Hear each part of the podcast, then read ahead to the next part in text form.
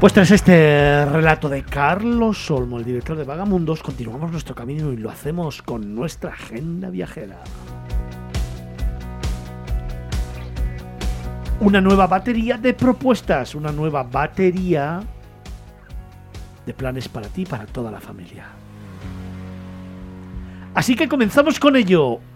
Diego, un libro. Venga, El viejo expreso de la Patagonia, de otro de los grandes escritores de, de historias y libros de, de viajes, Polteró, que se trata de un libro que bueno, cuenta un magnífico relato del viaje en el tren de, que Polteró hizo desde América por la década de los 70. El expreso de la Patagonia fue el último de los trenes que el autor tomó en un periplo ya histórico que comenzó en Boston y llegó hasta el fin del mundo, en la Tierra del Fuego, recorriendo la espina dorsal del continente americano. Por ejemplo, México, Guatemala, Colombia, Ecuador, los Andes peruanos, la Pampa argentina, un viaje a través de los territorios y de su gente llenos de contraste cultural, climático, paisajístico e histórico.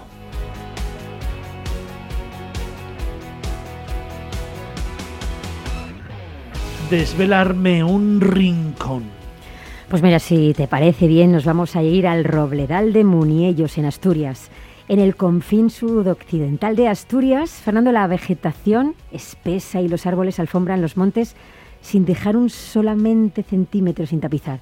Aquí es donde está el Robledal de Muniellos, un paraje cuya altitud oscila entre los 680 y los 1500 metros, una horquilla pues especial para que crezcan árboles con robustez, con tranquilidad y que hagan eso, que sea un robledal y un rincón maravillosos. De todos ellos, el que domina es el roble, por eso se llama robledal, lógicamente.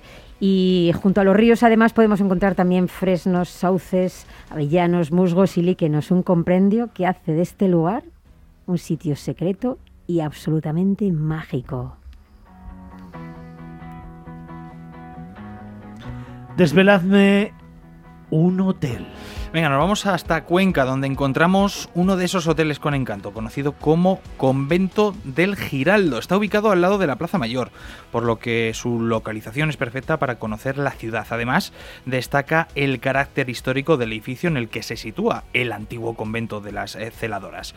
Cuenta con 34 habitaciones, por lo que podemos decir que es un hotel tranquilo. Un lugar que posee decoración a base de elementos medievales y artesonados. Además, algunas de las habitaciones cuentan con vistas impresionantes impresionantes de la hoz del Huécar.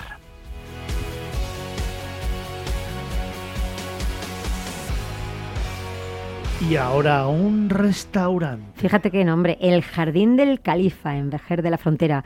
Imagínate, Fernando, disfrutar de un almuerzo o cena en un local que refleja la arquitectura, la evolución e historia de Vejer de la Frontera de Andalucía. Un restaurante el jardín del califa que se inspira en la época en la que gobernaron los árabes en esta villa hace más de 700 años. En otras palabras, sus diferentes ambientes van a permitirnos vivir una velada muy muy especial. El restaurante está en el antiguo granero del granero del siglo XVI y tiene un precioso jardín lleno de palmeras en el que podremos disfrutar de una excelente muestra de la mejor gastronomía norteafricana y de Oriente Medio. Diego, llévame a un museo. Venga, nos vamos hasta el Caixa Forum de Madrid para disfrutar de la exposición La imagen humana. Se trata de una muestra con piezas de distintas épocas geográficas, técnicas y materiales.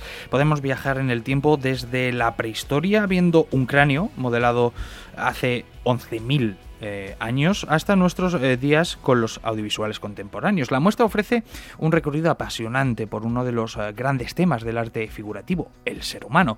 Las obras icónicas de civilizaciones antiguas del British Museum se combinan con una selección de obras de arte contemporáneo de la colección de la Fundación La Caixa y con algunos préstamos importantes de otras instituciones como el Museo del Prado. En un mismo espacio encontraremos piezas de épocas, temáticas y culturas absolutamente diversas. Una exposición que podremos visitar hasta el 16 de enero.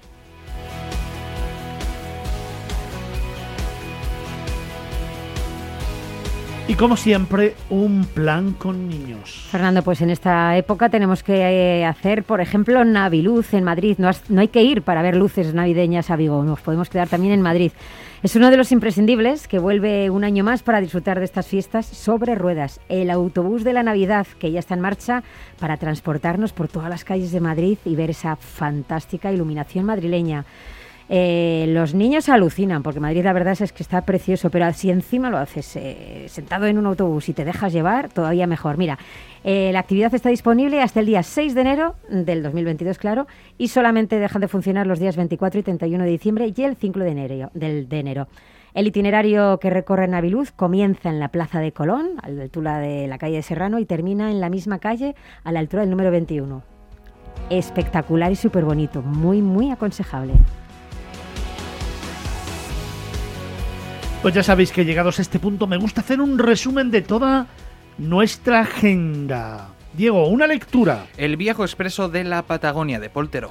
un rincón paloma. Robledal de Muniellos, en Asturias. Diego, un hotel. Convento del Giraldo en Cuenca. Paloma, un restaurante. El Jardín del Califa, en Béjar de la Frontera. Diego, un museo. La exposición La imagen humana en la Caixa Forum de Madrid. Y Paloma, un plan con niños. Naviluz, el autobús de la Navidad en Madrid. Agenda viajera.